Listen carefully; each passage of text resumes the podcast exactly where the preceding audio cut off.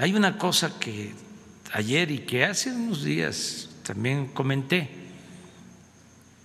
y yo siempre digo lo que pienso, algo que no me gustó ayer de lo del asunto del Capitolio, nada más que este, respeto, respeto, pero no me gusta la censura, no me gusta que eh, a nadie eh, lo censuren y le quiten el derecho de transmitir un mensaje en Twitter o en Face. No estoy de acuerdo con eso. No acepto eso. Eh, tenemos que autolimitarnos, todos, y eh, garantizar la libertad. ¿Cómo es eso de que te censuro y ya no puedes transmitir? Si nosotros estamos por las libertades, Esto lo digo porque existen las redes sociales y una de las cosas más importantes de los últimos tiempos, que fue una revolución, fue precisamente el que al eh, surgir las redes sociales se garantizaron las libertades, la gente pudo comunicarse abiertamente, sin censura. Eh, se produjo la comunicación, los mensajes de ida y vuelta, la comunicación circular. Entonces no pueden haber retrocesos. ¿Cómo se va a censurar a alguien?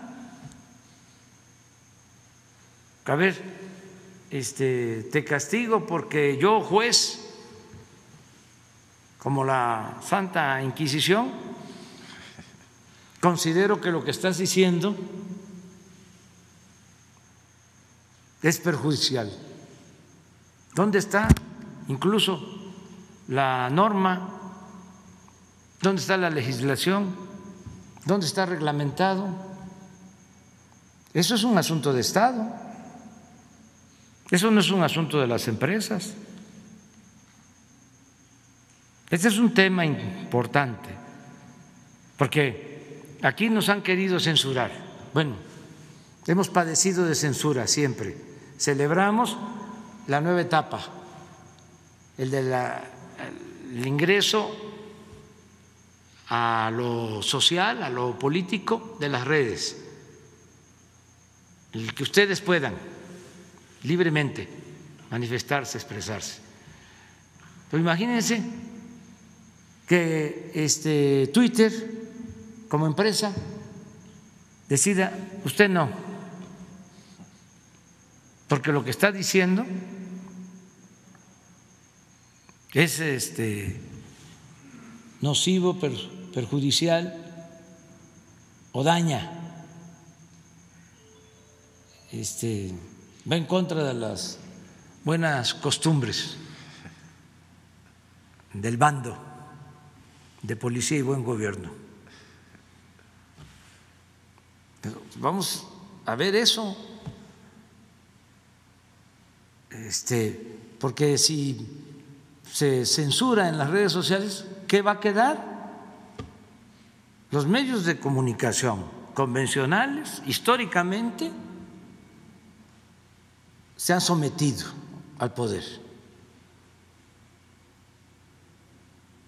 con honrosas excepciones. Entonces, la libertad se expresa por entero en las redes sociales. Es lo nuevo. Si ahí empieza a haber censura, pues es motivo de preocupación yo eh, llamo a la atención sobre este tema, porque si no, aquí pues nada más sería el Reforma y el Universal y las televisoras y las estaciones de radio y ya, y los comentaristas, y allá afuera, pues lo que diga el Washington Post y lo que diga el New York Times y lo que digan las grandes cadenas de televisión y, la gente que con eso que tienes en la mano te convierte cada ciudadano en un medio de comunicación. Pero si ya no puedes, si te censuran, si te callan, si te silencian, esto no es un asunto de México, es mundial. O sea, es el derecho que tenemos a ejercer nuestras libertades.